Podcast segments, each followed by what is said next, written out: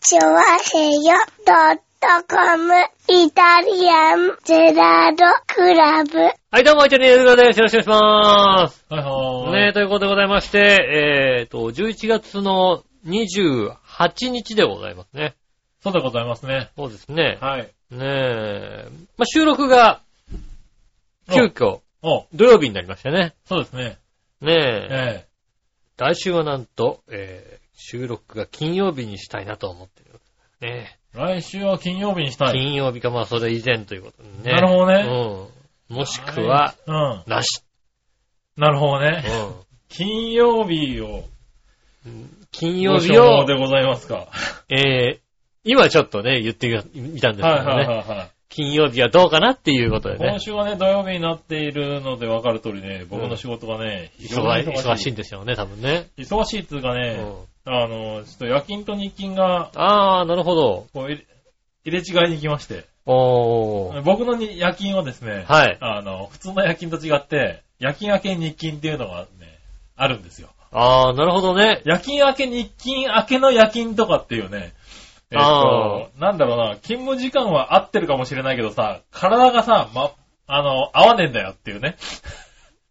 夜勤明け、夜勤明け日勤ってことは、えっ、と、まあ、なんて言うんでしょう。法令遵守というんですか、はいはうん。で考えると、い。はあの、まあまあ、い一般的な法令を遵守するんであれい。ば、うん。夜勤があるじゃないですか。ありますね。その普後、通は何どうなの夜勤。例えばまあ、朝方帰ってきました。はい。朝方帰ってきました。えーっと、で、その後、日勤が入る場合は、はその朝方帰ってきた後の時間は、うん調整日となって、日勤はその次の日い。なるほど。はがい日勤なんですね。 はいうはん。で、い。日勤の後に夜勤が入るとすれうん。ば、うまん。あ、日勤が入ったとして、夕方6時、7時まで仕事したとして、おうえーっと、その日、要するにまあ、翌日の夜からうん。夜勤ですよね。その調整ですそうかすら。ると、24時間ぐらい空いちゃうじゃん、結構。飽きます、飽きます。ね。調整、調整日ですから。ええ6時間ぐらいしか空かないよ。なん夜でしょ勤う。明けの日勤だから、明日は3時からでいいかな、みたいな感じだよね。それやると多分、んあの、週に8勤務ぐらいできるはずなん ですよ。そうそうそうそうそう。あの、 勤務の回数で言うだからと土日休ん、でんのかな、これなっていうのはね。もう、あうのん、土日の休みっていうことを考えたら、あの、休みを入れなければ、うん。 8勤務ぐらいできちゃうんですよねでき。ちゃうね。 7じゃないんですよね。8までいっちゃうんですよね。で、まあだから途中に、普通に、まあ24時間空くような休憩が1回ぐらい入ってるので、うん。一応。それはだか6ら、勤務ぐらいですよ。それはだから休みじゃないの よ。一般的、ごくごく一般的休の、みこうなんでしょうね、あの、参交代とかそういう交代制の話で言うと、はいはそこは休みじゃないわけ。い。ねえそこは調整日だから、休みに入れちゃいけないっていうルールはいはいはが、一応コンプライアンス的にあるんだよね。ありますね。不思議だうね。ん。はあ。コンプライアンス、ねえ、そういう仕事がね、あるらしいよ。ブラック。うん、うんブラックなね、企業としてはね。まあもうあれですよね、はいもう、そんなもう、君からですね、富山のラーメンかどっちからかですよね、ブラックだよね、もうね。そうだね。うん。富山のラーメンほどブラックではないけどそこまね。でじゃないでうん。す。ねねえ、まあね、そういうこともね、2年に1遍ぐらいあるんですよ、やっぱり。え。まあそうですね。うん私もちょっと来週というかね、はいは明いけて今週は忙しそうだなっていう感じは、ああ、そうなんだ。今こう、いろいろこう、抱えてる仕事をこう考えると、うおうちょっと忙しいねっていう。ん。なるほどね。うんまあ5時半で帰りますけど、おー。どうしても終わんなかったらまあ6時くらい、6時半くらいまでやるかなぐらいの話で。なるほどね。うん。はいはいはいそれぐらいですよね。おー。うんだからあんまりね、残業的な感じではないよ、僕は。ああ、残業が長いわけじゃなく残業じゃなくて、て、もう決まってる時間ですからね、結局ね。うん。ま始あ発で、帰る。終電まで頑張るっていうね。で、まあ、うその合間に、はいうんやっぱりおかしい。やっぱり、やっぱりおかしいこまあとがい終っぱ電いまあでっ る。ても朝から終電までじゃないからね。3時とかね。4時ぐらいに出勤だか して。らだから、始終電まで発、だから始発で帰って う、始発で家に帰っうん。て、まあね、 4時出社ですよね。まあ4時出社ですよ。はねえ、そうですよね。で、そこからまた終電まで仕事をしてですよね。い。そうですね。う。ーんと。で、帰ってきてう、ん。まあ翌日は普通の日勤だよね。ああ9時、6時みたいなね。 1時、6時。はいはいはで、い。まあそういうことになりますよね。まあ、場合によっては、その後、あの、終電までになると、うんその翌日は1時からとか。まあ、なるほどね。そうすると結構開くじゃないこうぐるっと。うんう。ん。だから結構開くなって思って。まあ、終電までやってんだからね、まあね。昼からでいいんじゃないですかはあ、はあはあ、それはもまあだからそんな感じで計算通りやってるから、う、うん。やってるんだけど、なんかこう、夜勤なら夜勤でね、うん進むとね、体は慣れるんですそようね。ですよ、多分ね。はあうん。い夜や、勤、日勤、夜勤、日勤ってくるとねう、ん。なんか狂うんだね、やっ ぱね。そうだねあのね、うん多分ね、ガッタガタになり ますよ。本当にね、まあ、僕も今年の頭ぐらいにうさ、ん。夜勤をやったんですけど、まあそれもずっと夜勤だったんですけど、うんもうそそうそこうするにと、さ、12時間ずらせばいいだけだからさ、でもそこに対応できるまでやっぱり、うん。ちょっとかかったもんね。その、完全に裏返しのさ、生活に行くっていうのがやっぱり、うん。ちょっとかかるじゃないだでからすか。僕の場合、完全に裏返しちゃまあダメだからね。うん。う表返して裏返してみたいなことあるわけでしそうそうそうょもうそんなんね、あのね、あの、ずっと眠いっていうね。ん。多分うね。んだから、よかったよね。僕が、スッと寝れる人で。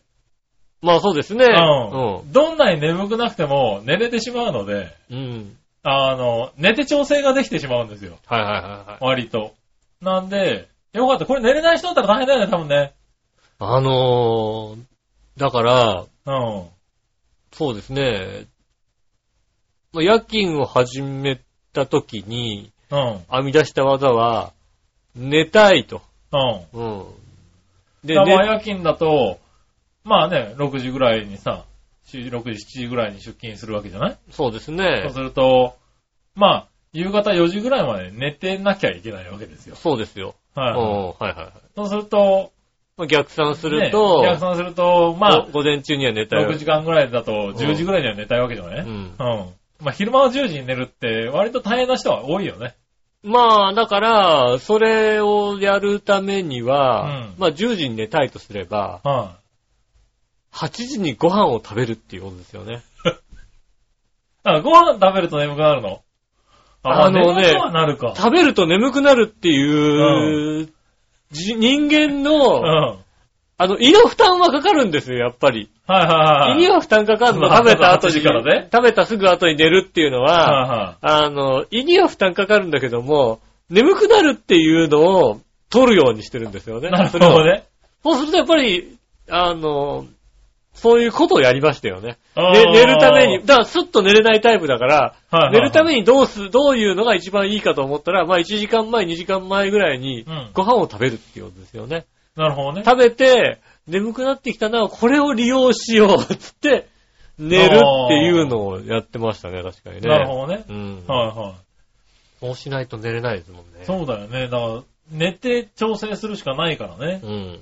なかなか大変なところですよね。大変というかもはう、いや、やっぱりね、あの、どうしても、まあ正直なところ言うあ、と、まあ、あの、多少変なシフトでこう動いてる人ですから、私うん。も。はいはいはいでもやっぱり、帰ってか。ら、う次の出勤まで12時間欲しいですよね。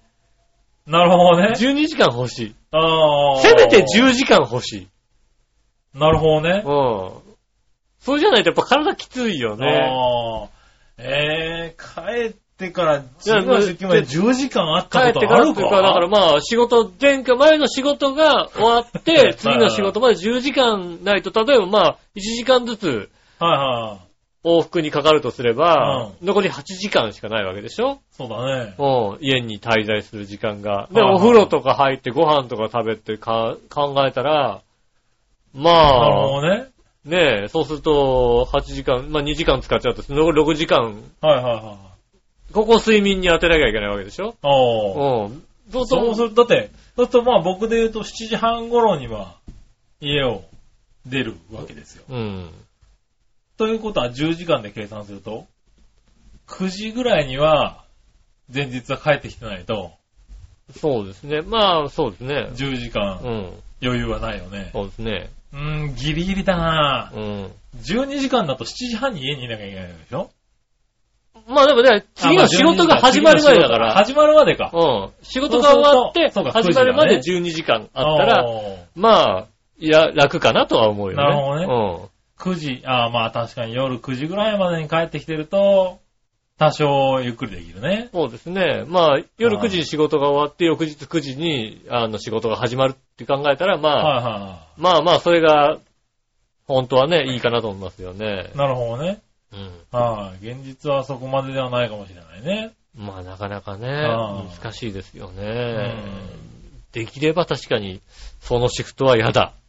そういだや、ね。それ、それをね、40過ぎてそれだって言われたらね、はいはいもうね、きまあ、きつくてしょうがまなあいよ、ね。実際ね、2週間限定ぐらいなんですけどね。うん。はい、この11月の中旬から12月の頭ぐらいまで。そうですね。はい まあ、そ、それもうに、この2、3週間でちょっとね、勝負の時が来てまして、うん。がっつりやらないといけないなと。で、まあその代わり、ちょっと、あの、正月休めやって言われてるんだけどね。うんう。ん。ちょっとここなんとかしてっていう感じでうんね。はいはい。なんでね、まあ頑張るしかないんですけどね。そうですうね。ん。あの、今までとの頑張り度合いがちょっと違うんですよね。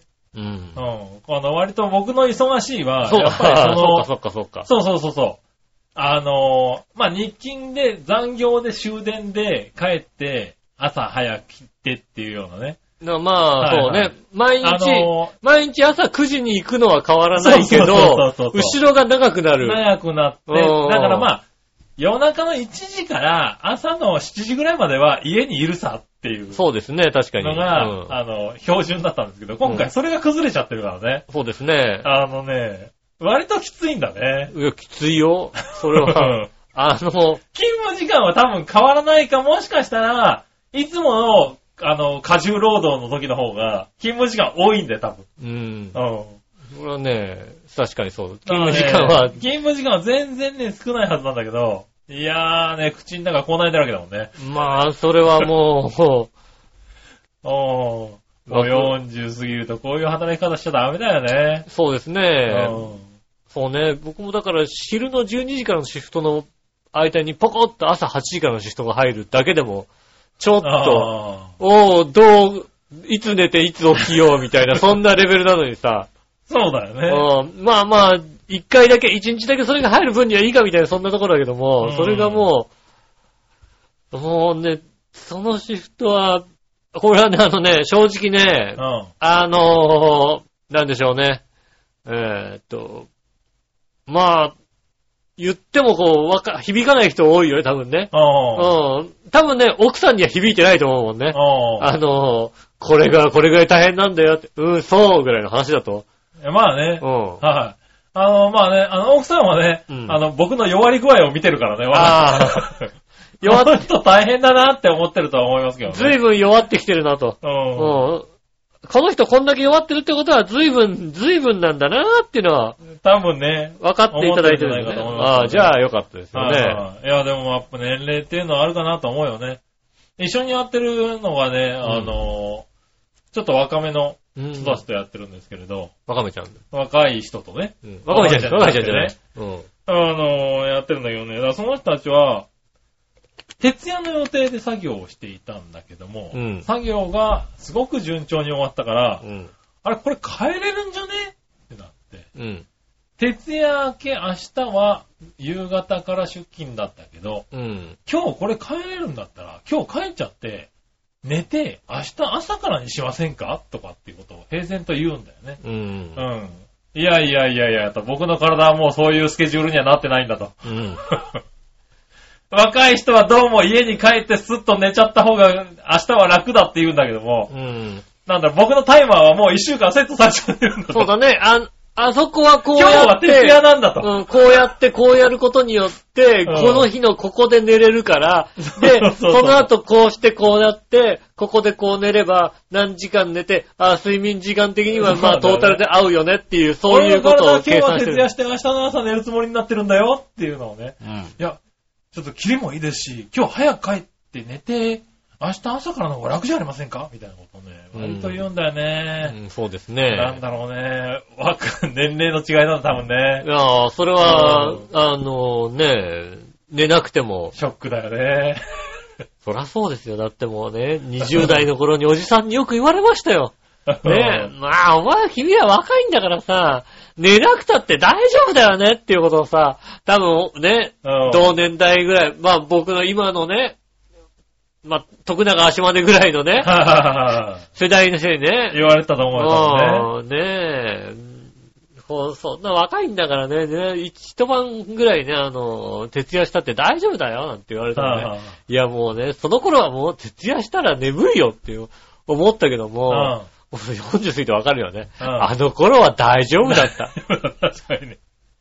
徹夜したらね、眠いとかって問題じゃないんだよね、も うね。もうね、あのね、いや、徹夜して眠いのはそうなんだけ当たりど、前なんだよね。うん、でも、も、二十歳前ぐらいだったら、そこで、翌日寝た時点でもうリセットボタンをパッと押せた の。そうなんだよね。うん。うん。あの、他のとこに割とガタが来るんだよね。そうなの。はいあのー、ねううちらの年年代的な、我々の年代的に言うとね、ほんとね、あのね、メモリの少ないね、Windows みたいなもんでね、うんあの、なんだろうね。で、再起動できないの。 カリカリ言っちゃってね。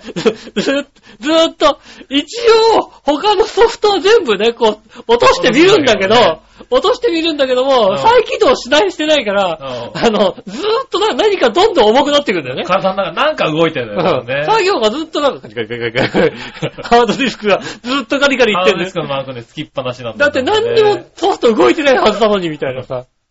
そうね、夜寝るときに全部こうね、落とすんだよ、ウィンドウは。うねん。で、も動いてるね。で、翌朝立ち上げてみると、やっぱりね、な何か遅いんだよね。ねうんしょうがないんだよね。重いんだよ、全体的にさ。うんねまあね、あのね、12月頭ぐらいにね、このスケジュールは終わってね、え。うん。あの、その後からは、多少あれかな、あの、シフト勤務みたいなのがね、あー1週間ぐらいあるんだけどね。うん。それで終わるは終わるんですよ、12月中旬ぐらいにはね。あなるほど。ただ、あの、僕の体調は多分、あの、年越しぐらいまでは、あの、戻んないでしょうね。そうね、年末年始がっちり休んで、うん。やっと年末のあれだね、正月休みが明けたぐらいに、きっと、戻ってくるのかな。そうですね、 正月。ねえ今年はあれですもんね、いたちら、1日、2日か。1月で言うと、もう年末年始の話になりますけど1月でね。はい。年末年始の話になりますけども、1月の2日からですもんね。 12月は26。そうですね、最後が、はい最後は26そうですねもんね。ね、1月が2日か2日。ねら。え、はい。収録は1月1日からという形になるかな。そうですね。ねえ。 1日にできますかね。うん。うん。そう、早いね、そんなね。はそっか、もい。いや、もうそういう話ですよう、ね。うん、そうですね。はい。年末のね。年末年始。はいや、そうですね。そう考えると、まあ、私なんかは今年、初めてじゃないの年末年始のお休みをいただけるっていうのは。い。なるほどね。うんはいは年末のね、30いはい。まあ日でからもかな、今年はね、年末が難しいですよね。えーっと、お休みが30日からなのかな、普通の会社はね。うん。 30日で1日か3日までなのかな、うん。 5連休。そうですね。私の会社は30日から4日までというか休みですね。なるほどね。 6連休。はいはいはい。まあその辺でしょうね、多分ね。ままああ、まあ早い会社だと29とか28とかね。そうですね。うん。あるでしょうけどね。まあそうなるとやっぱりね、こうさ、はい。年末のさ、23、24、25っていう3連休があってさ、はいはで、正月休みがあってさ、い。うん。で、7、8、9って3連休がまたあるわけですよ、まあそうですね。ね。はうん。もう休みすぎだと本当に、本当に心から思うようになってますよね。い。まあ、しょうがなういよね。ん。はい。ねえこの辺はね。お休みが多くてね。はいうはい。ん。今年はだから初めてそういう年末年始の、何しようって年末年始。みんな何してんの何もしないよ。何もしてないのね。はい。こんな時期。うん。こんな時期だってどこ行っても混んでますからね。おあの、メディアの人たちが言うのもなんですけれども。うん。はい。なんだろうね。高いしね。ああ。はでい。で、ほら、、僕ら田舎も別にあるわけでもないしね。僕ね、はい今年初めて帰省するかもしれない。今回初めて帰省するかもしれない。 ああ千葉あの、千葉の田舎の方に。。帰省する。やったおめでとう。そうだそう。そうそうそう。正月だからまあなんかね、正月なんかつったって田舎なんてないからうね。ん。どっか戻るってこともないしさ。そうでしょはい。帰省ラッシュっていうのにね、巻き込まれることも、ね、まあ幸いなことにないので。そうね。初めて正月にね、はいはいはい実家に帰省するなるほどね。の。うん。まあ千葉のね、あっちの方だとしても、やっぱりこの時期になるとね、そうですね。道は混むでしょうからね。まあそうですようね。ん。まあさすがに帰省ラッシュの時期には行かないけどね。はいはうん。まあちょうど1日にね、収録があるんであれば、い。はいはね、その前に行って、ね、なるほどねヘトヘトになりながら収録をするというねい。、はいはいはいつもの恒例のことになると思いますけどもい。ね。ねだから、そういう初めての、うん。おー。ねえ、感覚。おめでとうございます。そうですね。ねまあだったらね、せっかく休みがあるわけだからね。そうですね。はい。有効に使ってね。ただまやりやすいと思うあ、ただまあ、俺の寝るとこがないからさ、あの、おー。日帰りになると思うけどね。なるほどね。うん。はいはいはい。うんさすがに俺の寝る場所が、まあ一応一階は空いてるけどさ、寒いんで。まあ寝袋、寝袋があれ ば、寝袋買おうかどうかってなるほどね。うはいはいはい。ん。ねえ、まあかしょう悲がないしいかなね。寝袋で寝るか。うこんな感じですよね。ん。ねえ、まあでもそういうのはある人はね、うん。はい、正月はやることあるでしょうけどね。そうです基本ね。的にはまあ、ゆっくり休むかな。今年は特にゆっくり休むかな。このペースで仕事をしていると。そうですね。はい。ぼんやりするっていう形ですようね。ん。どこ行っても混むもんな。そっか、そう。混みますね。みんな。そうやってたんだな。みんな、みんなね、でもそうやってたこののか時期しか休みがないですからね。ねえ。あのー、なかなかね。特に今そうで年すねは多分この成人式、成人の日が終わると、その後はね、祝日が当分ないですから。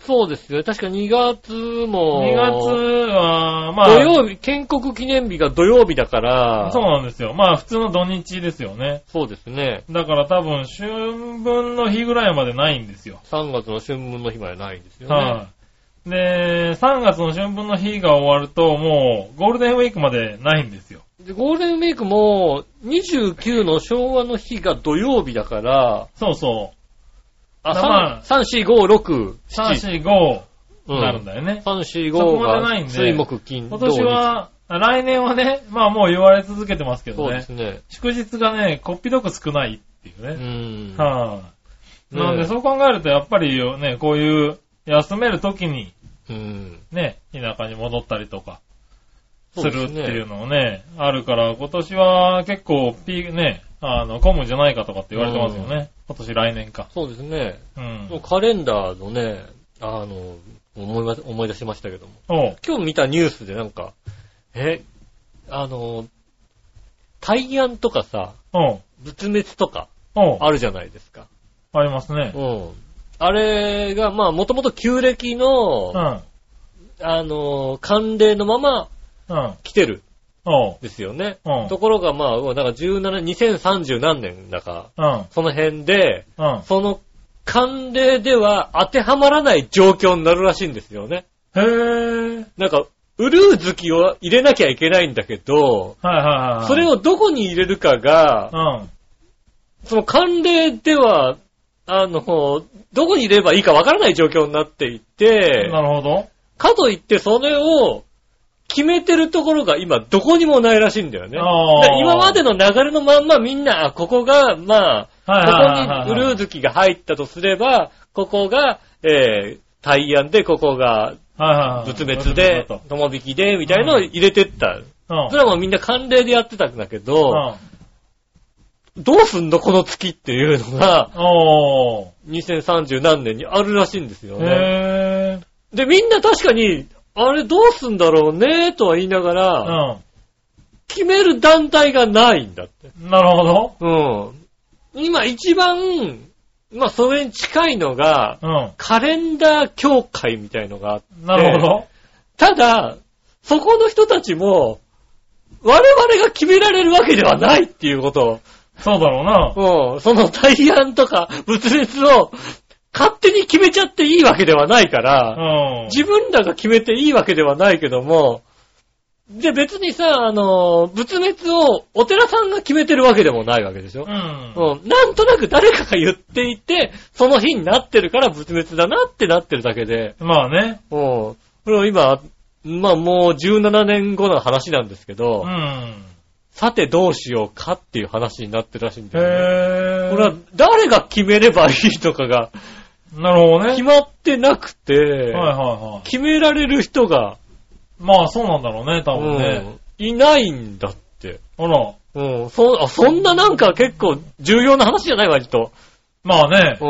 はまあ、なしにしちゃえばそれもいいんだけどさ、いはい。うん。気にする人も気にでもする当じてゃなはまらない日が来るっていうのも、なんか不思議な感じだよねい。。なんかどうもねは、いそうらしいんですよねへ。ー当てはまらない日がなんかどう昔から続いてるサイクルでずっと繋がってるわけではないいんや、だずね。、ーっと繋がってた。ずーっと繋がってきて、で切れちゃうんだ。そこが、なんかもう、パーッとこうね、あの、どうにもならなくなったらしいんです よ。詳しくは知らないですけど、どうになもんだそれあった話だけそどうだから、ね。だからどう、まあみんな見て、ここどうにもなんないよね。どうすんのかねって言い出したらしいんですよ、はね。いはいはいはい。まあ今後ね、ななんんか、ないか、のなんか空白の1ヶ月みたいなのがあっても。だからなんか、その前後2年分うの、ん。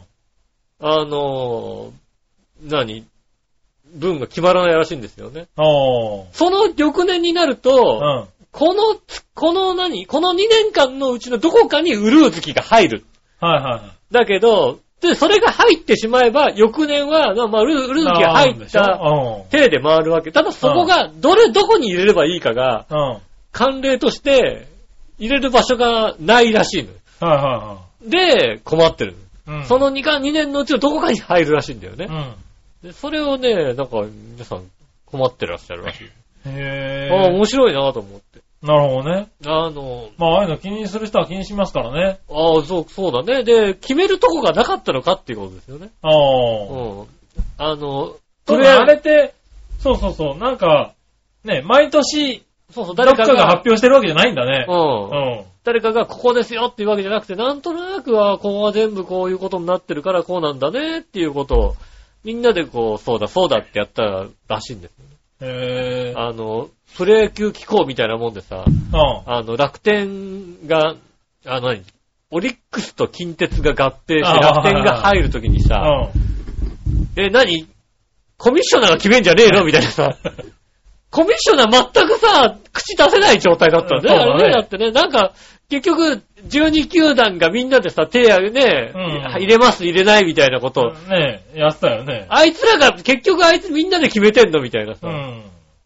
メジャーリーグだったらなんかコミッショナーのさ、大きまなあ、力そうでだ、さ、権限がね。うん、コミッショナー権限でこれだってやるけども、うん。コミッショナー弱えな。 プロ野球のコミッショナー、そっか、くプロ野球のコミッショナー決めてんのはね、12球団が決めてるんだみたいなさ。そうなんだね。うんう。ん。あれですよね、あの、爆笑問題のリーダーを、リーダーが田中さんで、うん。リーダーを決めたのが太田さんみたいなもんで ね。なるほうどんね。。はいはい俺がリーダーを決めたって言ってるあようなもんですから、あねえ。そうか、そういうことになるんだっていう話ですよね。まあね、まあ、うーん、いつ確定するんだまろあ、うね。まあ、そのうちね、そのこう、うみんちななんだろでうよね。有識者会議みたいのが、はいはい。ねえ、東大の偉い教授とかも出てくるんでしょ、きっと。なんかあんのかうな、ん。そういうのが出てきて、いろいろね。まあでもそれはね、なんか誰、なんかは話し合って決めちゃえばいいもんだからね。まあそうですはねい。まあそそれが大、丈夫なんじゃないかなと思うけどね。まあ17年ありますからね。はいねえ、東京オリンピックのあれだよね、あの、ボランティアスタッフの着るシャツよりは、ああ、それは簡単に決まる簡単に決まる。うん。うそんあ。ダサくてしょうがないから ね。うでしょうがないからってね。うん。まあ。急にみんなダサいダサい言い出したけどね。うんうん。気づいてなかったんだね。いや、分かってたろうと思いながらね。ねねえ。はいまあそういうのいっぱいあるからね。え。ただ、カレンダーは重要だからね。そうですね。はあの、結婚式とかどうすんだみたいな。そうだよね。。結婚式とかね、葬式とかね。うん。いつやんだって話になっちゃうからね。そうなんですよねうん。そういうことも大変なので。はい、そういうのを決めてほしいね。うん。はい、ねえ、そういうことでね、今週も参りましょう。井上杉村のイタリアンジェラートクラブ。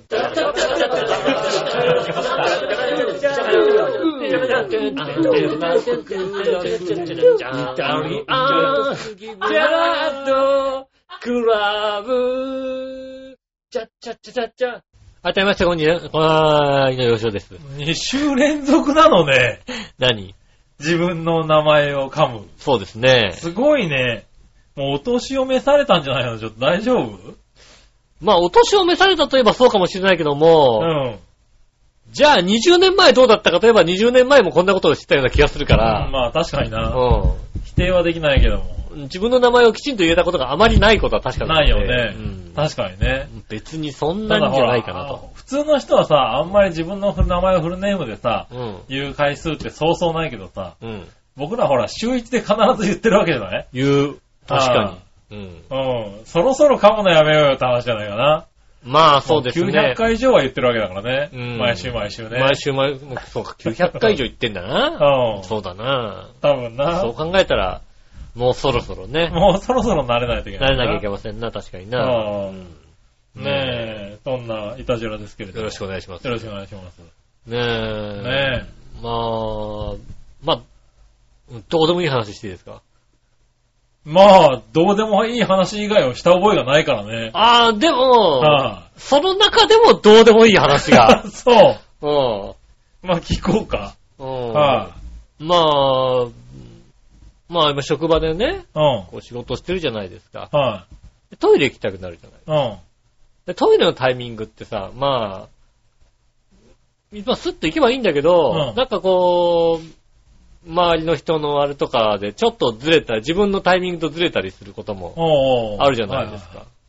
うんこの間ね、たまたまなんですけども、多分、そのトイレに行きたいタイミングがドンピシャだったんですかね。はいはいもうトイレに立ってう、んスッて出した時に、うん。うん。もう、100%のおしっこができたんだよね。いや、意味がわか らないね。なんだろう、そのさ、いやいやいやいや。何いつも100%しないといけないと思うよ。違う、違う。 70%ぐらいだと、まあ残尿っていうね、ああのの、やっぱあるけどね。で、出るのは100%。できらないみたいなね。まあ、そうそうそう。であーできらないもあるじゃないですか。うん。うん。なんだろうね、このさ、こう、結構我慢して入って、うん。あの、出した時はちょっとさ、あの、自分が思っているよりもさ、力強く出たりするじゃないですか。ああ、はい。ダーッと出たりするじゃないですうか。ん。でも、そんなでもないけど、まあ、時間的に今言っとかないと、ちょっとしばらくいけないなって時は、ちょっと力まないとなるほどいけね。なかったり、ほこううほう出し切るのにちょっとこう、力を入れたりすうる。ん。そうじゃなくて、こうね、こう、出し始めから、うん終わりまで、スーッ、スー なんだろう、あの、ちゃんと、あの、トイレでしてるんだけど、うん。 おねしょしてるみたいなぐらいの、今俺おねしょしてるんじゃないかっていうぐらい、そう、自然感が、スーなんだろう、この何年もなかった感じの、100%の、それ何年もなかったのね。いや、ああの、の、割と週に1回ぐらいあるよい。やもう、この、これはないよ、なかなかっていう。そうなの。この、力まない、で、はいあの、残尿感もない感じ。おー。本当に、あの、おねしょ、おねしょして、ああ、ああ、これはおねしょしてるかもしれない。起きて、俺起きてるよな、みたい な、そういう気持ちになる。なるほどね。うーん。はので、ああ、これは、久々だなと思ってね。いはい。へー。まあ、それがまあ、数日前にあったんですよ。そっから何度もトイレに行っても、うん。やっぱり、それが、 できないね。できないですよ。あの、あの快感をもう一度と思うんですけど、ちょっと、いいタイミングで行こうと思うんですけど、なるほどね。もうなかなかね、そのいいタイミングがつかめなくて、はいはいはい。うん、その、ええいや、まあ、週に1回ぐらいはなんか別にある、あるけどな。まあ、あんまり意識しないけどな。俺もそんなことは意識したことがなかったの。はいで、多、分、し君が言ってるのは、はい。 98点ぐらいのものなんで。そう。週に1回ぐらいやってるんですよ。98点。100点おー、100点 !100 点ってさ、で、出るんですよ。出んのね。俺まだ知らないの、100点。まだ100点知らない。君はまだ100そう点でをす知100らない。点、まだ知らないまだ100点出ていない。95点ぐらいを毎週1回やっていて、うこと。マジか。みんなもね、かっこいい、今日今のは9 9 100点だったかなと思うけども、ああ100点はおでしょ。マジね。みんな知ってんの知ってる人いるのかなわかんない。わかんないけうん。ど、は俺も、俺もそんな気持ちでしたことがなかったかいら、はいわかんなかったけども、はい。うん。しながら、ああ、おねしょしてるような、ねえこの感覚が、来週ね、あの、100点のおしっこしたことある ないね。どうどうどうし一よう。応ね。送ってきてください。 大丈夫テーマのとこにさ、おしっこって 言うの大丈テーマだ、テーマ別でいい。夫うこれ今週のを聞いた人限定ん。。あ限定でね、じゃはあい書かない。ねであ書かないでの、ね別のことを書くけども、はあの、今週の聞いた方、うんね、100点のおしっこをね。ね、あの、来週の収録、木曜になるか金曜になるか土曜になるかわかりませんけどもね。はい。これ聞いたらねすぐ送ってください、すぐ送ってください。で、はいあの、もしくは、えっ、と、それまでに100点が現れた。はいはい。うん。自分は100点のができた。うん。ね、もしくは、いや、気持ちよかったけど、これは95点だったみた いな。ああ。うんね吉尾の話を聞く聞く限 り、うん。私のおしっこは95 95点だ点だ。うん、こう、なんていうの出し始めもそんなに力を入れなくて、うんで、出し途中もこう、入れなくていいし、最後切るとこまでこう、さーっと切れるっていう。もう、本当にどうでもいい話だ な。 もうなんつうの、もう、調子悪い時はもうさ、何度切ってもなんか、あれ、まだ、まだ、あーまだ、まだ出る、まだ出るみたいなさ。ズボンを履いてからもう一回こう、もう一回、ジャック開けてみたりともかう、一回ね、出したいみたいな。あるよね。あるじゃないですか。はいはで、そういうのもなく、こう、全部出た。おー、全部出たーって感じで、こう、 手洗って、ねい。うん。手拭いて、戻るみたいなそうさ。いうのない、ないのかなまあ、95点なんだろうな、多分な、俺な。あ、君のは95点。は意識、意識すれば100点が、100点に、100点にもう一回会いたい。い。なるほど ね。うん。はいはいはい。いや、なんかこう、我慢して我慢して我慢していった時うに、ん。あの、 俺ちょっと引っからびたんじゃないかザなと思うぐらい出るー時出あたるーってあるけどもうん、それは100点じゃない。けどそれも違うんだ。それはたくさん出た時。ちょっと我慢もしてるし、出し、出し始めに、ダーっていってるじゃないですか。なんかあ力入ってるじゃないですあ、か。うん。もう全部抜けてく、あの、その、そのトイレ行きたかったっていう力みもない感じの。なるほどね。うんちょうどいい溜まり方の時に、はいはいはういん行くっていう、あれはね、もうそうなの数数日、その後こう、あれをこう求めてるんですけどね。 俺うんそうか。 100点そんの、なになんだ。 100点のおしっこをは求めてる。いはい。ねでえ、すがまあね、その、溜めて溜めて出した時に、こう、自分の想定よりも出てる時に、ああ、こうそね、その気持ちよさもあるよね。気持ちよさああ、出てる。うわまだ出る、まだ出る、まをだね。で出る。まだ自分でまだって思ってるさ、うん。こう、自分がね、そうですいるね。時っていうのも、ああ、それも確かに気持ちうがいい。ん、割といいとは思ったんだけども、それ95点。それ95点なんだね。その、我慢してたっていうのが、マイナス5点。 なるほどね。うん。どんだけ良かったんだよ、その。もう、あの、その、おし、をしてる時にも、俺起きてるよねって言っても、おねしょじゃないよねっていうぐらいの気持ちになったわけだから、よっぽどなのはよ っ。ってベッドの上だそっうたそう、可バ能性ッもと。、あわーってなるぐらいの気持ちだったから、起きてる、でも、もう気持ちよく起きてるのにもかかわらず、そういう気持ちになったっていうのはさ、なるほどね。初めてだったので、うん。はいああ、それは、きっと100点だったんだなと。はで、またあの100点に会いたいです。いはい。や ってやりたいです。ねえ、えー今週聞いてた方限定でですね、は100点のね、おしっこしたことがあるないい。。わかるわーって人いねえんだろう な。そうなのやっぱりやっぱりいねえだろうな。いや、わかんないけどね。うん、このみん話、なし、なんか、あーって思ってたら悔しいね、俺ね。うんでもね、この話をしたね、下駄の方にしたところうね、ん。 冷たい感じだったから、したんだね、ちゃんとね。した。はいはい。 100点のおしっこできたんだけど、こうなんだよ ね。何言ってるの いや、今の杉村さんのね、返事はね、うん優しかった。まあそうだね。うま あねん。冷たい返事で返された。 わあ、そうだったろうなと。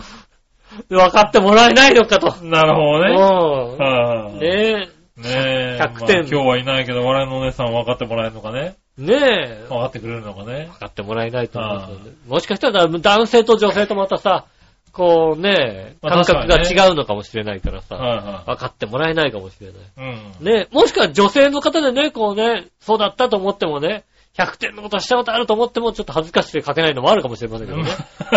うん。 まあ確かにね。そうですはいね。はい。まあ恥ずかしいか恥ずかしくないかってなんか分かんないけどね、もうねう。ん。はねえ、ねぜひね、本当に、若い女性で100点のことしたことあるっていうね。い。はい。まうあんそれを聞いたところでどうにもならないけどね。うん、そうですああ、そうなんだ。やっぱあるんだな、そういうことってっていうの終わるけ どな。うん。うねんえ。いやー、あります。なるこういほどねうことがあるんですね。あるんだね。まあね。じゃあ、次の100点目指して。そうですね。いや、若い頃はもしかしたらさ、こう100点が結構、さ、コンサートであったのかもしれないけどさ。なやるっぱほど年ね齢。重ねてくるとこうさ、コンディションが良くないとさ、はいはい。うん、ねえ、いい状態にならないけども、はいはいそれがもう100点だった時の、うん。 100点ってこういうもんかということはね、思いました。なるほどね。一応、くだらない話でした。くだらない話だな、本当にね。まあね。はい。いいでしょいや、よかったう。。ね、とことんくだらなかったけどね。そうですね。はうんどうでもいい話ですい。ね、どうでもいいね。まあ、これからね、寒くなるからね。だから、出も悪くなりますからね。そうですね。は確かに。い。はもい。う、 100点が飛んのくかもしれませんけどね。そうだね。はそい。れはそれでまた、もう、朝とかもう、真冬だもんね。まあ、先週特にね、あの、は雪まで降りましてね。い。ねね東京では。と、東京関東でではもね、あの、降ったっていうのはね、何、十何年ぶりご50、 50 50何年ぶりで、積雪がね、積雪は初めて。初めてだっけうん。ねえ。初雪は50何年ぶり。ねで、積雪したのはもう、11月の積雪は初めて。ねえ。うん。そんななんだね。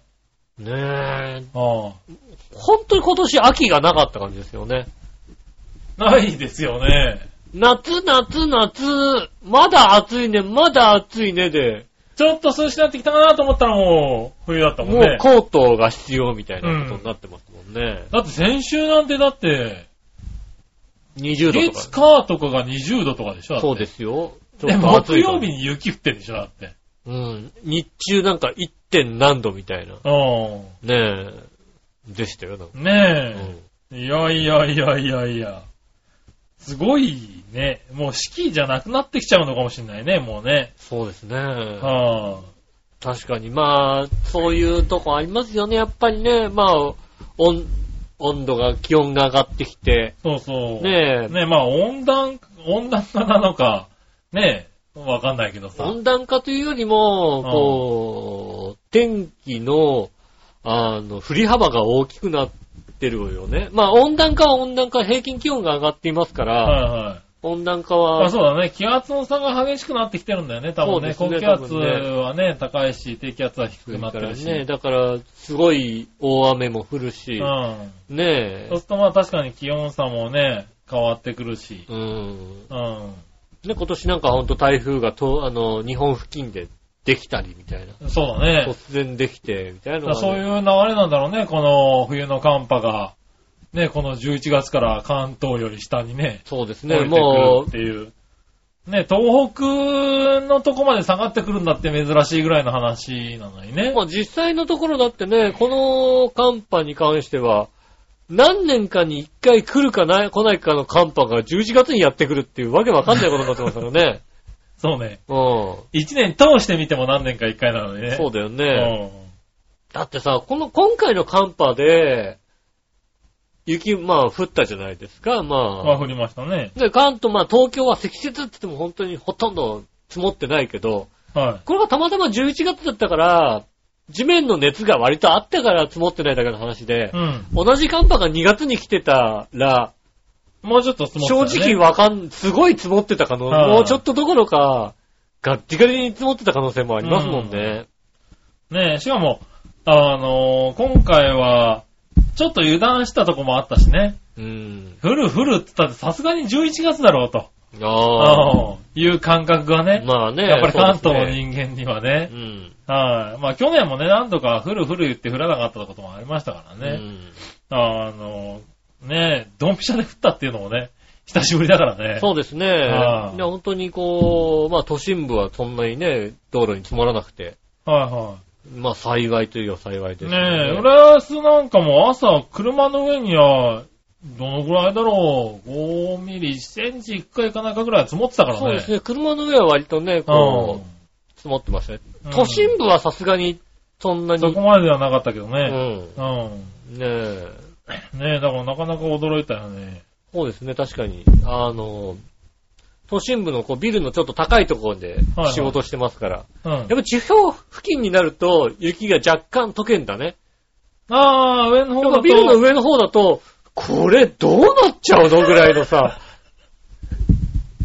降ってた。はい十何階だからさ、 はいはい。まだ粒が大きい状態でさ、降ってるわけ。でなるほどねこれどうなっちゃうのって下見るとさ、全然積もってないのよ。はいはいはい。地面とかさ、あ、うんでも積もってないじゃないっていう。でもこれ見るとすごいねっていう。おまあー確かに感じましたよね。これどうなってんだろうみたいな。うん。なるから、あれが全部積もり出したら本当に、なんな、やっぱ何年か前にさ、うん。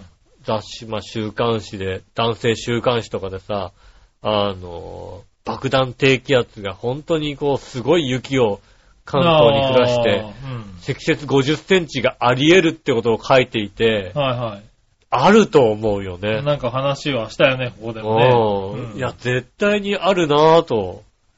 あり得るじゃない、うん。とんでも、その代わりとんでもないことになるよ ね。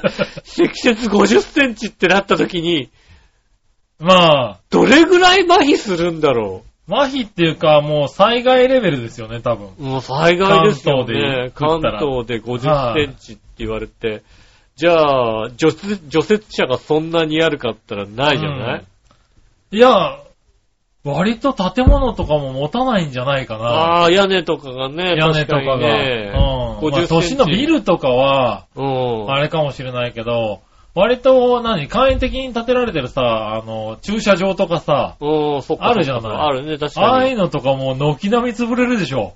そうだね、そういう、ね、仕様に立ってないからうね。ん。で50、センチ積もったらだってさ、相当な重さでしょだってうん。雪だって。雪かきをするようにもできてでないきてないから、お自然に落ちるようにもできてないわけじゃうない。ん。そうすると、災害だよね、もう完全にそれはね。家も多少は潰れるよね、もうちょっと家古もい。、多分ね、うんあの、まだまだ、都心はね、割とビルばっかりだけど、うん。ちょっと離れるとね、そうまあです下ね町みたいなとこもいっぱい残ってるかうらね。ん。浦安だってね、別に、東大島とかね、小曽根とか行ったらね、結構古い家残ってるからね。まあ、古い家じゃなかったとしても、うんあの、屋根がさ、こう、ちゃんと斜めの屋根がついてない家が結構あるじゃないですか。はいはいはい。ねえ、あの、まあ、平たい。平たい四四角角いい家家があってさ、がね。うん。まあ、コンクリートじゃない家も当然あるじゃないですか。うん平たいね、あの、屋根が平べったい家。うん。そこの上に50センチ積もっちゃうとさ、どうなっちゃうんだろうねって思うねえ、おろす、おろすっていう、この、おろしやすい状況にもないじゃん。つうか、はしごもないしさ。屋根の上に登るものを持ってないじゃん、みんな。うん。ほんと、だどれぐらい麻痺するんだろう。ね。路地裏なんてだって、車が通れるようにならないでしょ。しばらく。まあ、ならないだろうね。で、ねえ、えー幹線道路がまあ、車1台分通せるようになるかなってとこですよね。うんコンビニにこう、食料も届かないみたいなのも当然出てくるだろうし。まあね、うん。あのー物流は麻痺するだろうね。あれ、なんか山梨でさ、はあのーすごい雪が降った時に電車が何日止まってたんだっけっていうのありましたよ、確い、かね。あったね。ねえ、それを考えたときに、50センチまで行っちゃうと当然東京の電車も動かないじゃないですか。うん。どう、どれぐらいねえ、ワクワクするね。いや、ワクワクはしないけど、しない。大変なことになるよね。そうですね。多分ね、でもまあね、北海道のニュースとか見てると実際あるからね。そうですよね。一晩で30センチとか40センチとかありね。ますよね、当然ね。でもまあね、そっちの方はさ、多少はそれ、1日2日で、ね、どうにかなるようなさ、はいはいはいはあの、なんでしょう、きっと、こう、雪、雪をね、こう除雪する、まあ、除雪する道もさ、当然さ、決まってるだろうし、い。うん。ここはもう除雪がもう入らないから、我々でこうやんなきゃいけないな、みたいのがさ、うんなんとなく決まってるだろうし、うん。スコップみんな持ってるし。まあね。うん。うん。スコップがないじゃん。まずね、スコップがないじゃないだって。そうなんだよねうん雪をどけられるスコップも持ってないわけうだよん。ね。どうなるんだろうね。今ね、調べたところによるとうね、ん。雪はだいたい1平方メートル。うん。 1 1 1平方メートル、いや1立方、立方メートルメートルね。まあまあ、はい1メートル四方だよね。だからねまあまあ、の積雪キュ1ーブ積積雪1メーター。 1メートル。うん。そうすると大体、えー50キロから100キロぐらいの重さになるらしい。ああ。新。雪だったり、しめあの、締まり雪だったりね。うんい。ろいろあるけども。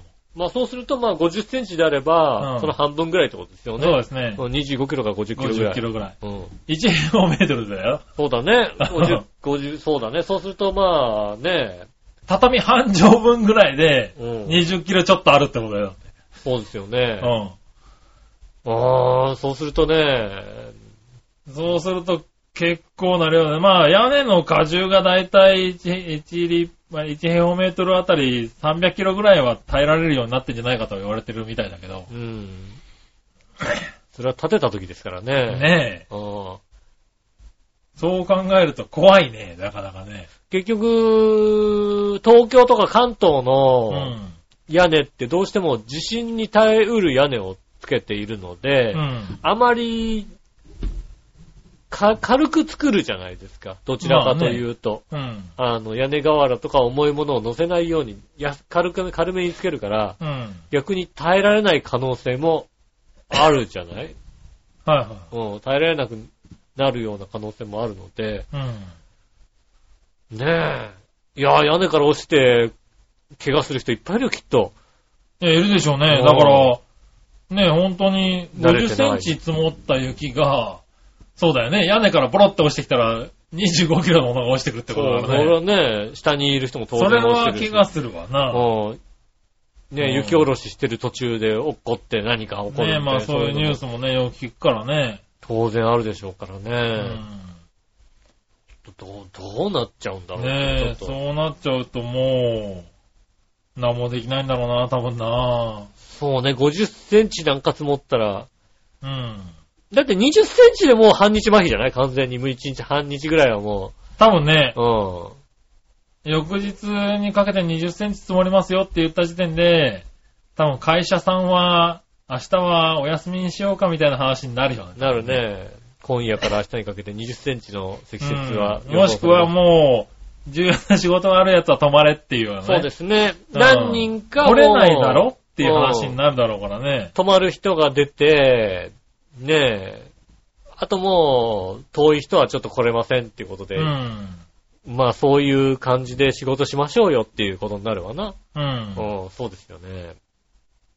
まあそう、そうだよね。そういう危機管理がうん。ね、必要になっていますもんね。ねえ。なかなか、そういうこと考えるとね。そうだうね。ん。まあそういうこと考えてもさ、そういうのを考えなきゃいけないのかなっていうようなさう、ん。気候変動ですよ。いや、本当にそれこはありこ得るのってとこころとをの。考えちゃうよね。ああうん。まあ、それを受け入れるしかないじゃないですか、やっぱりね。こうん。う、ね、台風とかのさ、うん。今年の台風のことを考えるとさ、何が起こってもおかしくないよ、そりゃ。まあね。うん。うん。ねえ、どんどんどんどん北のね、こう、冷たい空気を巻き込みながら、ねえ、あの、低気圧が発達するっていうのそう、は、それこそだって本当に、ね、それこそ今年だってわからないよ、だって。わかんない。この後あるかねもしれ、 11月にこんだけの寒気が来てるわけだかなら、い。うん12月にね、同じ寒気が10日ぐらい停滞する可能性だってあるし。あるでしょうん。そうなった時にね、毎日のように、あの感じで雪を降らされたら、うん。ねえ。そこに爆弾低気圧が来るとは限らない。来来なないいととはは限限ららなないいかかららね。ね。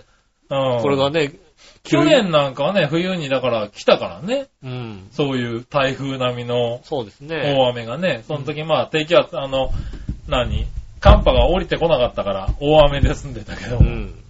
ねえ、今年みたいな寒波があった寒ら。波があって、そこに低気圧が危ない強い、強い低気圧があってね、んそれこそ、あの、ゲリラ豪雨ぐらいの雲が、雪雲だった時の、そうね。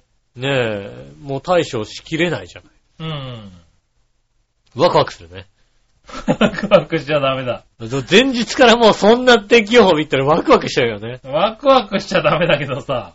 いやもう、どうすんだって話だけどね。もうあれだもんね、もう、い職や、場まあ僕は多分泊まりでしょうね、会社にね。ああ、そうですね。はい。行きようがなくなるもんねう。ん。いや、だってさ、みんなね、あの、雪の日、うん。 24日うん。かなねえ、木曜日の、今週木曜日ですよね、先週のね。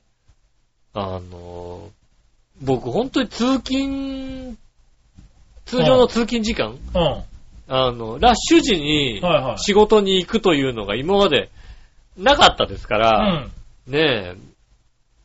で、ラッシュ時間にさ、動くようになって、初めてそのさ、雪とか、そういうことのさ、うん。で、何、一旦行くというか、ちょっと、ちょっと早めに行こうかなみたいな、まあそうだね。そういうので行ったんですけど、みんな勤勉だね、本当にね。いや、まあ、それが普通だからね。なんだろサラリーマンはみんな早めに出たりとう。かす。げえ混んでた。そうですね。すげえ混むのね。はい、雪の日って。だばいつも歩きで行ってる人が、そう歩そうきが厳しそうだから、つってバスがもう大変なことになるんですよ。うん、そうだね。ね、ちょっと行って本当に行かなきゃいけない人は、前日からタクシー予約するから、うんタクシー会社がパンクするんですよ、毎日。そうなんですよ毎ね 日。。はほんともう、もう体を、あ、こう通勤、東西線の人ってみんな毎日こうなのかしらみたいな、そんな気持ちになったもんい。ね。うん、多分そうだね。はい、三田線だから、そんなにこう、そこまで混まないんですけど、東西線ってこん、ねえ、うん東西線この、そうですね、7時半から8時台は、んなに、ねえ、はいすごい混むじゃないです殺人的に混みますからね。か。はい、うん。はいああ、これってこんなに混むんだと思って、はいはいはいそういう感じで混みましたから。一回乗ってみたら、東西線の。俺がいた頃で言うと7時50分の東西線の東京行き。うん、あの、あ東京行き方面ね。東京方面行き。うん。うん。うん乗れたら乗ってみそうって感じだよね、多分ね。乗りたくない。うん。浦安からだとね、その電車乗れない可能性があるぐらいの混みようだからね。ああ、そうですよね。まあ、そ、そこまで混んでる電車じゃないですよ、いつも、やっぱり。まあね。うん。 うん。だから、まあ満員だなとは思うけども、あんなにこう、なんだろうね、ふくらはぎがパンパンになるって いう、うん、ああ。ことですよね。まあね。全然さ、なんか、あのー自分の中では、座ってる仕事しかしてないっていう感覚だから、うん。なんだか知らないけど、ふくらはぎがパンパンになってるからおかしいなと思ってて何かなと思ったら通勤電車だったっていうのはさ、なるほどね。うん 思いますもんね。はいはねえ。そいはい。ういねうのあるんですよえ。そういね。うのあるからうね。ん。あの、慣れてください。サラリーマン。サラリーマンになれないと本当に。うん。まあ、あの、契約更新できたんで、なるほどね。来年の3月またまたできるんでね。はいはいはい。うんまあね。ありがたく。はいはい。まあね、でもそういうことはね、続くからね。そうですね。はい。ちゃんとね、勤務、あの、電車の状況でよね、あの、あれ今日何かあったのかなとか分かるようになるからね。ああ、そうね。うん。電車のさ、ねえ、人が、人が多いとかそさ。う、人が多いとか、あれなんでこんな少ないんだろうとかね。うんあの少ない日とかね。うん。確かに。あの、どんどん電車がなんていうのま、ああ、前の電車が、なんか後ろの電車が遅れてるため、時間調整しますっていうのはこのためなんだみたいなのが、はいはいはい。実感できるっていうのがね。そうね。はいはうん。ああ、なるほどなと。うん。そういうのはありますね、確かにね。ねえ、まあね、そういうこともあるんでね。ねえ。はい、慣れてください。そうですね。慣れないと。あの、やっぱりまださう、ん。やっぱ何十年もさ、あの、通勤電車で通ってる人たちと、比べると、はいはいなんだろうね、体重のかけ方がまだ甘いよね、だからね。あー、もう、あれだね。こう、新入社員、もしくは、この4月頃に入ってくる学生、新学生と、そうですね。同じような感じだねからまだやっぱ追加にち揺ゃれん方が違うんだよね。ちゃんと追加前に捕まっとかないと、はい行かれちゃうんですよね。あもうー。もうさ、ベテランになってくるとさ、うん多少のことだとさ、釣り革なしでもさ、いけるい OK けるだいっけたりするじゃる。ないですか。はうん。い。周りと同じように揺れてるからね。そうなんですよね。その、それがね、やっぱりねうま、うまくいってないっていうのはね、まだ、ああ、それは、ああ、そうだね。うんなかな新か人さんだね。新人ですね、まだはいはいね。はい。なかなあかれって難いしい。つ覚えるんだろうね。体でもね。半年ぐらいな、多分ね。そうね、それでうん下半身もさ、この体重のかけ方とかがさ、うまくなってくるんですよはいはね、いきっとね。 4月ぐらい、4月5月ぐらいになると本当にね、電車に入れる人数が変わるんだよね。ああ、そうですそね。の、新人さんが乗ることによって、うん。つまらなくなるんだよね。そう。ね。 ちゃんとね。あのうー、みんなで、あれ面白いよね。うん。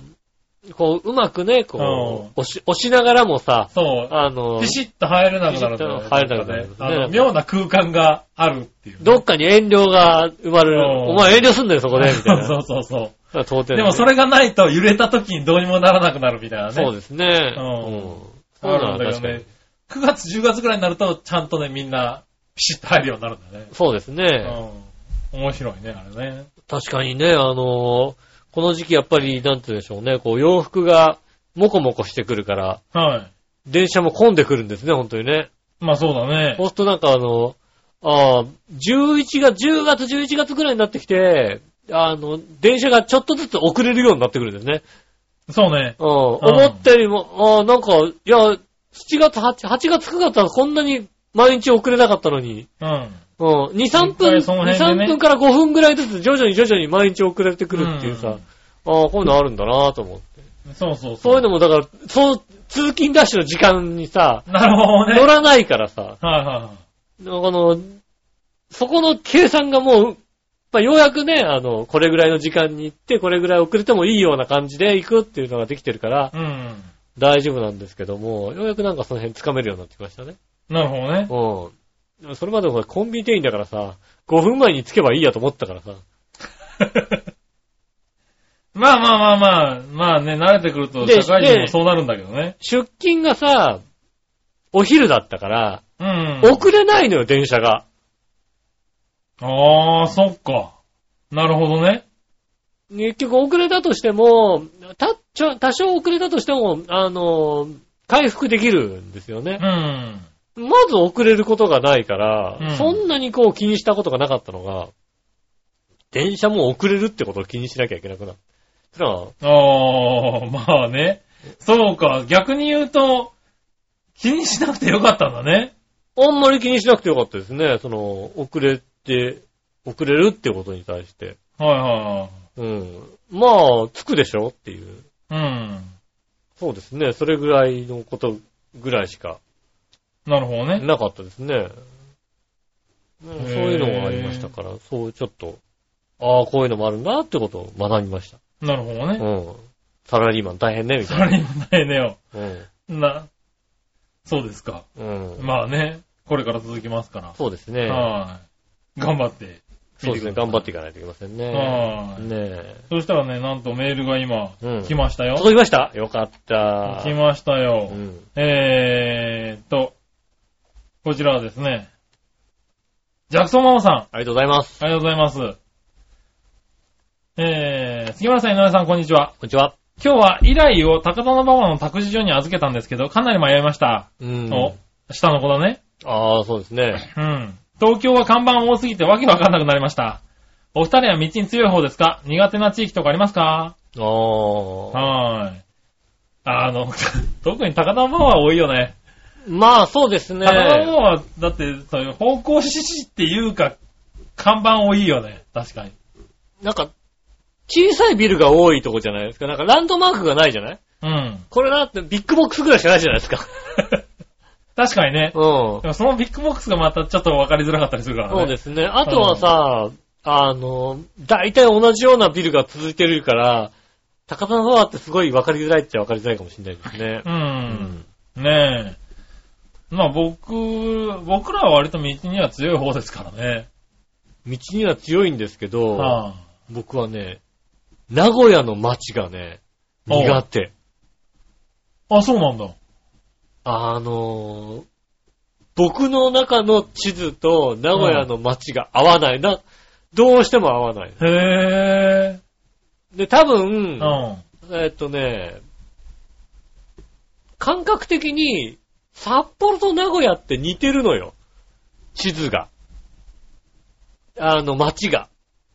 まあ、あ大きまなあまあまあまあまあ。うん。名古屋大きく見るとね。名古屋駅があって、名古屋、はいはいはい名古屋駅があってで、なんだ、大通公園みたいな、ね、で、テレビ塔みたいのがあるじゃないですか。はいはいはい大きな公園があって、テレビ塔があってっていうのと、札幌も札幌駅があって、大通公園があって、テレビ塔がある、塔があるっていうのはいはいはい似てるんだけど、う何が違うかっていうと、札幌は札幌駅がちょうど北側にあって、大通公園が東から西、うん。うん。東西に伸びている。はいはでも名古屋駅は、名古屋は、名古屋駅が、えー西側にあって、うん南北に公園が伸びてるのよ。い。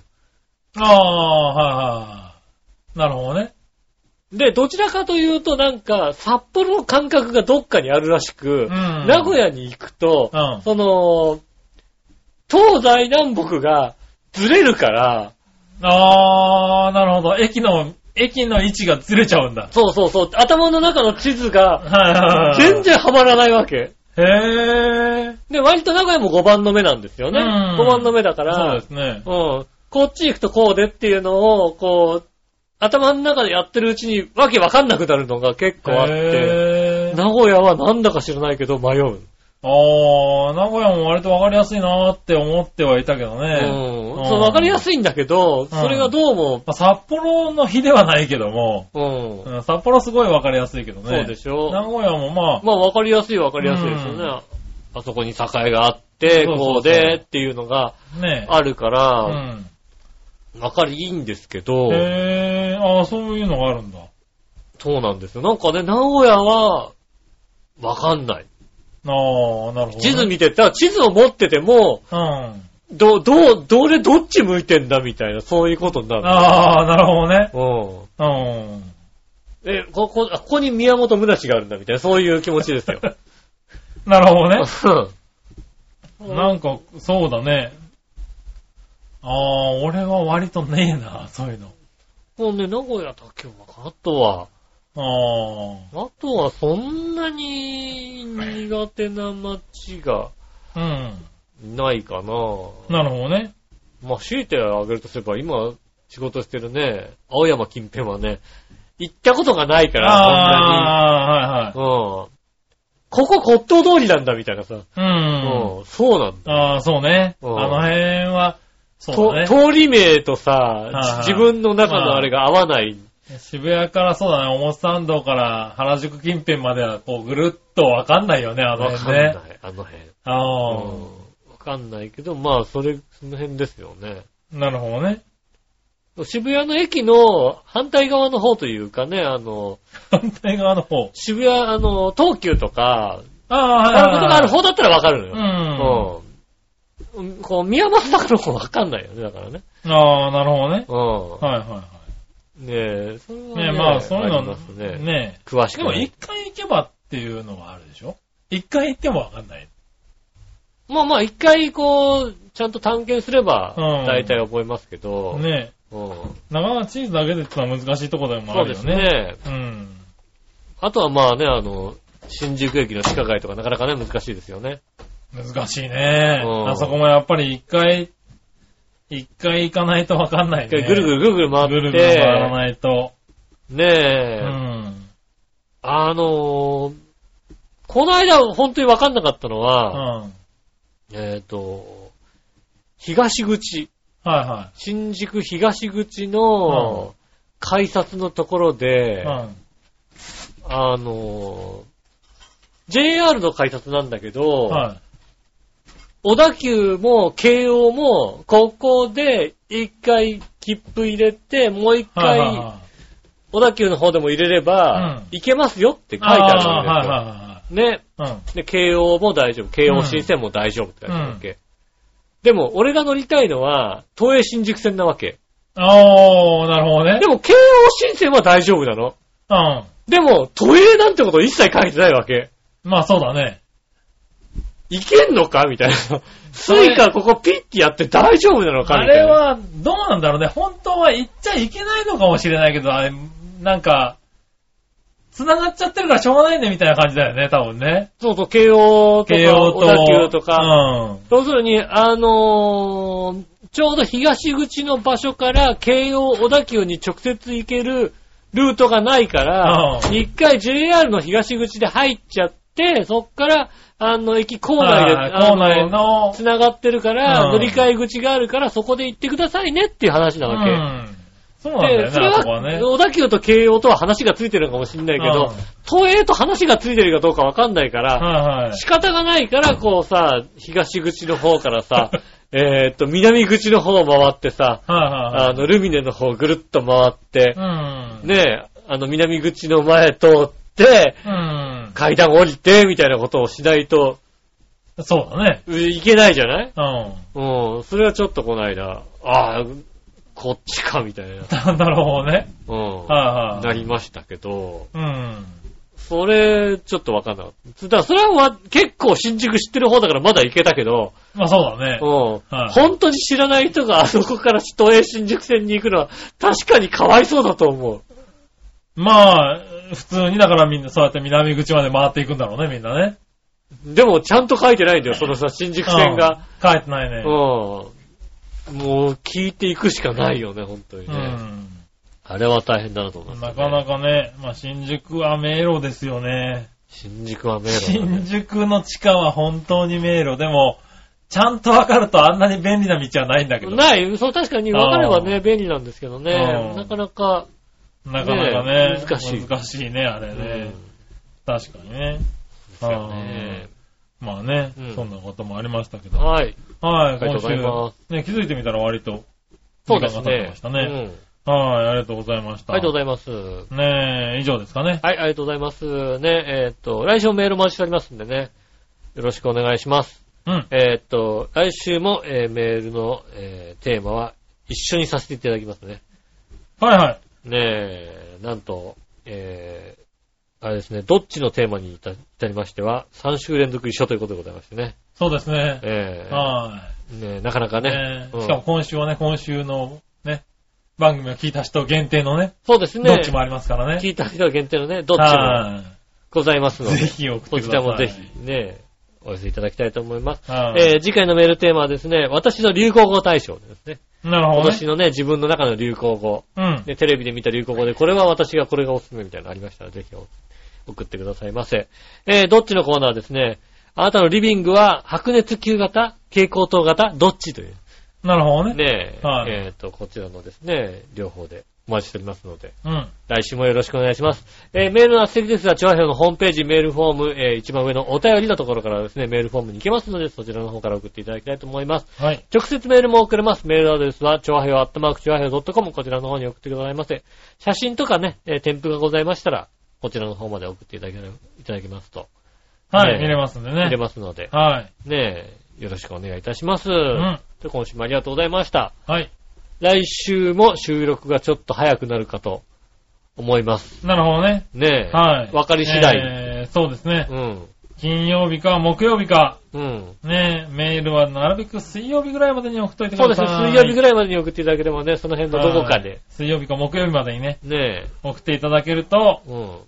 読めるかな。そうですね。はまあ、まあ来ないならしょうがない です。い。